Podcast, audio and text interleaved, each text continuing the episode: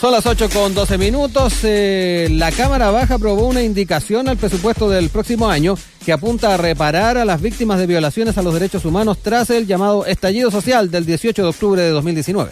La iniciativa contó con 60 votos a favor, tres de ellos de la derecha de la RN Jimena Osandón, de la ex UDI Virginia Troncoso y la independiente Erika Olivera. Bueno, en tanto, tuvo 34 votos en contra y 7 abstenciones todas del oficialismo, para conocer justamente lo que hay detrás de esta indicación y también lo que significa eh, a nivel ético, moral, político, simbólico, vamos a conversar con el diputado del Partido Comunista, Daniel Núñez. Hola diputado, ¿cómo está? Muy buenos días.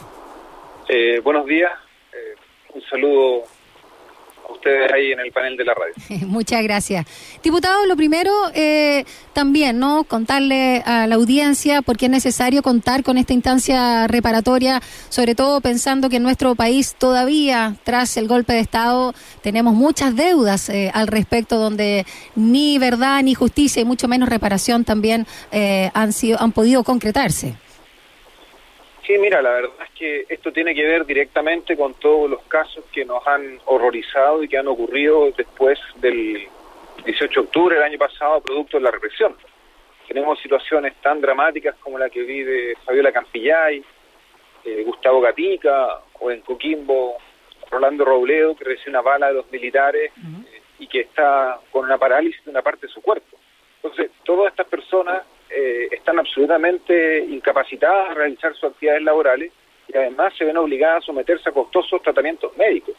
Y muchos de ellos son trabajadores que con su labor económica o su actividad laboral anterior sostenían a sus familias. Entonces ellos hoy día se encuentran prácticamente en la indigencia, viviendo la caridad y además sin tener cómo sostener a sus familias. Muchos tienen hijos y eran un, un ingreso principal o importante en el hogar. Entonces acá la verdad es que eh, esto tiene el sentido de una pensión, llamémosla así, de sobrevivencia, de subsistencia. ¿Por qué?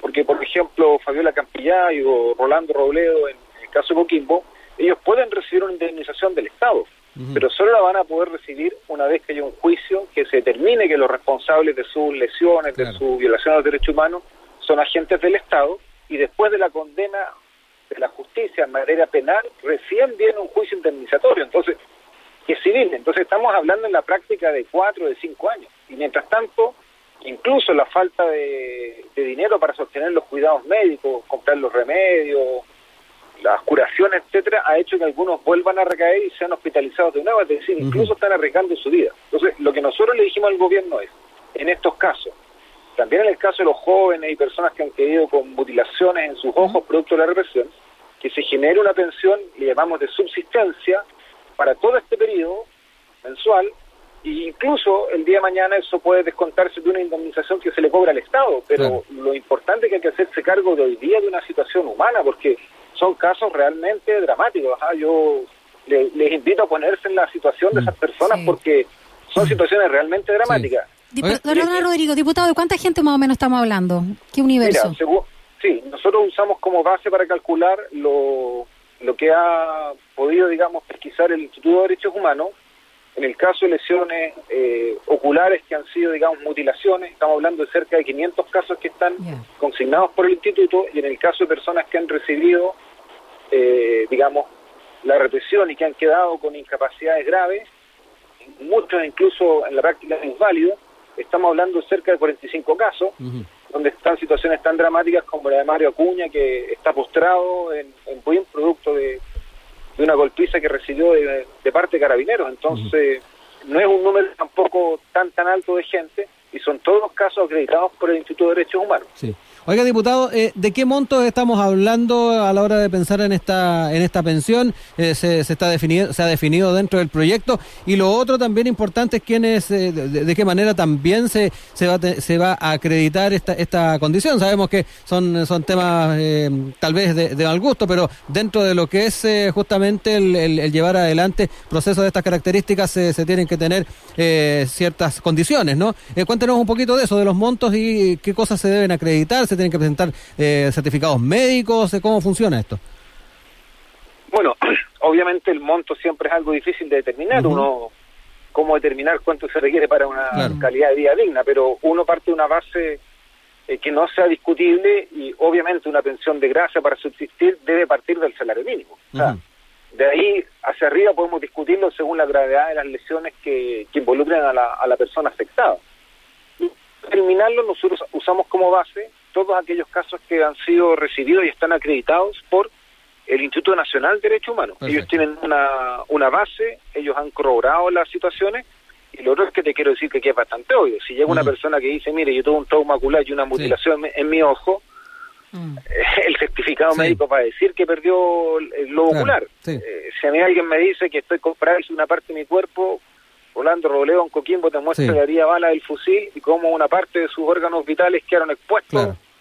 No sé, yo, yo te lo digo que son casos bien emblemáticos, entonces acá al, al, final el punto bien de fondo es el Estado se va a hacer cargo de las situaciones que generaron la represión brutal de los agentes policiales y militares o sencillamente va a creer que esto es un problema privado y se va a desentender. A mí me parece que esto es un tema de humanidad.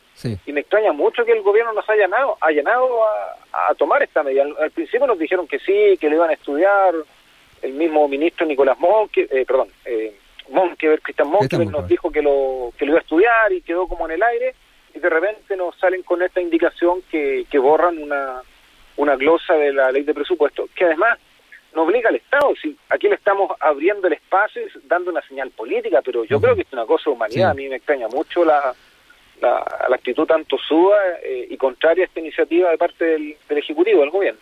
Oiga, diputado, le, preguntaba justamente el tema de, de, comillas, la, forma en que se acredita esto, porque sabemos que a la hora de eh, llevar adelante mm, eh, diferentes medidas o, propuestas en torno a la reparación, eh, hay, hay temas que tienen que ver con la forma en que funciona el Estado, donde se dan ese, ese tipo de, cuestiones. Ah, son cosas de perogrullo, pero no siempre para procedimientos estatales así. Sí, mira, acá siempre puede haber alguna situación confusa, ya lo vivimos con el bono clase media, pero la verdad que estas son situaciones emblemáticas registradas por el Instituto de Derechos Humanos y si el gobierno para acceder al beneficio quiere poner otra, digamos, otro otra exigencia para acreditar las lesiones, no hay problema. Lo, lo que sí es cierto es que estos casos están en juicio. Por lo tanto, si a mí me dicen, mire, para que usted reciba esta pensión, tiene que estar resuelta el juicio, vamos a estar esperando dos o tres años. El sentido que tiene es dar una ayuda de subsistencia a quien hoy día no puede subsistir, y te lo quiero decir, aunque suene, mm, no sé si la palabra es feo decirlo, pero que hoy día son chilenas y chilenos que viven de la caridad. No tienen dinero para sostenerse y menos aún para sostener a su familia. Entonces, a mí me parece que esto realmente es muy indigno porque es someterlos casi a una segunda, no sé si decir la palabra condena, pero una segunda sanción porque... O revictimizar revictimizarse, porque cómo se sostienen, y yo te lo digo porque en La Serena, con quien vos me tocó ver el caso Rolando, él estuvo en coma un mes por la herida de bala que recibió del fusil de militares. Se recuperó, logró salir después de una hospitalización de cuatro meses y no tenía dinero para hacerse las curaciones. ¿Qué ocurrió? Que volvió a ser hospitalizado porque la herida se le infectó. Mm. Y tuvo dos semanas más de nuevo en el Hospital San Pablo en Coquimbo. Entonces, claro, uno dice, bueno, esto esto es, es, ponerle un doble castigo. O sea, son personas que se han visto precarizados en su vida laboral, más allá de todos los otros problemas y gastos que tienen relación con los temas médicos. Claro, podrían trabajar en situaciones de discapacidad, como lo puede hacer, no sé, una parte que una persona que tiene una parálisis en la mitad de su cuerpo, una persona que no tiene visión, pero es una actividad laboral muy, muy colateral eh, y que no se compara al ingreso que ellos recibían cuando estaban sanos y en el 100% de sus capacidades. Diputado Daniel Núñez, bueno, preguntarle también cuál es su visión sobre la solicitud de indulto para los detenidos después del 18 de octubre que, han realizado también algunos parlamentarios de oposición. Bueno, lamentablemente acá eh, se cometió un grave error del Poder Legislativo y es que la famosa ley antibarricada y otras leyes que nosotros no votamos a favor generaron penas que son elevadísimas en Chile estamos viendo una paradoja, se cometen homicidios, asalto mano armada, distintas situaciones, eh, bueno, narcotráfico, y las penas son más bajas que las que se están aplicando a personas que se las acusa de hacer una barricada, de obstaculizar el tránsito, eh, de lanzar un objeto contundente a carabineros. Entonces no, no hay ninguna proporción entre las penas que se están aplicando con la, las faltas, los delitos. Y a mí me parece que esto es algo absolutamente eh, incomprensible, que no se ajusta a la realidad del país, porque además se vivió uh, una situación de estallido social que, claro, generó tensiones, polarización y también situaciones de violencia que, que tienen un, un contexto muy determinado. Por eso es que nosotros estamos totalmente de acuerdo en que se aplique un sistema de indultos para eh, que puedan salir de la cárcel aquellas personas que están detenidas a raíz de los incidentes, de, la, de las manifestaciones que han habido en el marco del estallido social y que además se les haga valer un derecho que todos los procesados tienen, que es el derecho a la libertad provisional, que también en muchos casos se ha restringido o paralizado. Entonces, nos parece que es algo razonable, absolutamente necesario, urgente, tiene un sentido de justicia social también, y bueno, y va a ayudar a, generar las condiciones para que el proceso constituyente sea transparente y no se imponga por la vía de estas sanciones penales un castigo a quienes se movilizaron para que hubieran cambios democráticos que se están haciendo ya realidad, se están abriendo paso, pero no puede ser que eso sea a costa de mantener a personas, la gran mayoría jóvenes, presos por dos, tres, cuatro. Hay condenas que hablan de 20 años, algo absolutamente... Claro, imagínense, hay condenas a estos psicópatas que han aparecido que son de 10 años, de 15 años, y resulta que alguien por hacer una barricada lo están condenando a 20 años por la zona bomba molotov. Claro. No hay proporcionalidad, digamos, ninguna. Diputado, eh, con Daniel en, la introducción hablábamos de, estos votos del oficialismo que eh, permitieron también avanzar eh, a esta propuesta, la diputada Osandón, la diputada Troncoso y la diputada Olivera, pero la gran mayoría del oficialismo votó en contra de este proyecto de ley. ¿qué, impresión también le genera? Usted de alguna manera también era crítico con la posición que ha tomado el gobierno, pero ¿qué pasa también con los parlamentarios del color político del oficialismo? Mira, lo primero es agradecer el apoyo de Erika Olivera, de la diputada Sandón, de Virginia Roncoso, porque yo creo que es una señal de humanidad. No, no es un tema de que ellas se pasen al lado de la oposición y que ahora sean izquierdistas, no, eh, se dan cuenta, conocen como lo duro que es para una familia que además son familias trabajadoras que no tienen patrimonio, otros ingresos, lo duro que es la vida y más aún en estas condiciones. Por lo tanto, yo primero agradecerle a la a las tres diputadas y, espero que eso se replique también en el Senado, que senadores oficialistas o de derecha apoyen esta iniciativa. Y lo otro, bueno, quienes la rechazan me parece algo realmente incomprensible. Yo yo creo que esto es parte del ensimismamiento de un sector de la élite económica y política chilena, particularmente de la derecha, que está totalmente lejana y ajena a, a los problemas cotidianos que vive la gente, que no hay que hay una indolencia, no, no hay un mínimo de sensibilidad o solidaridad, porque son situaciones humanas dramáticas, incluso, a ver, mira, a veces hay gente que está participando en las manifestaciones y también eh, estas violaciones a los derechos humanos son brutales e injustificadas, pero incluso en otros casos hay gente que iba pasando, que, mm. que ni siquiera es que estuviera en la movilización, entonces no es que no es que uno dijera, mira, recibió una especie de se arriesgaba y estaba consciente de lo que hacía, que es un poco esta argumentación de, bueno, van a protestar, eh, ellos saben a lo que se arriesgan, ¿no? Bueno, ese argumento es muy malo, pero independiente de eso, esta gente que a veces iba pasando, que miró una movilización, que salió de la, de la casa, entonces eh, es realmente no hacerse cargo de, los problemas que vive la gente, bueno, trabajadora de Chile. Yo creo que justamente esas cosas son las que hacen que haya tanto cuestionamiento hoy día a la derecha, a Piñera y, y bueno, yo espero que, que esto avance de todas maneras eh, ahora en la ley de presupuesto y sea realidad ojalá en estos días en el marco de, del debate parlamentario. Hoy día se despacha en el Senado, se dice cerrar lo que es el presupuesto, así que tal vez tendríamos noticias de eso hoy día.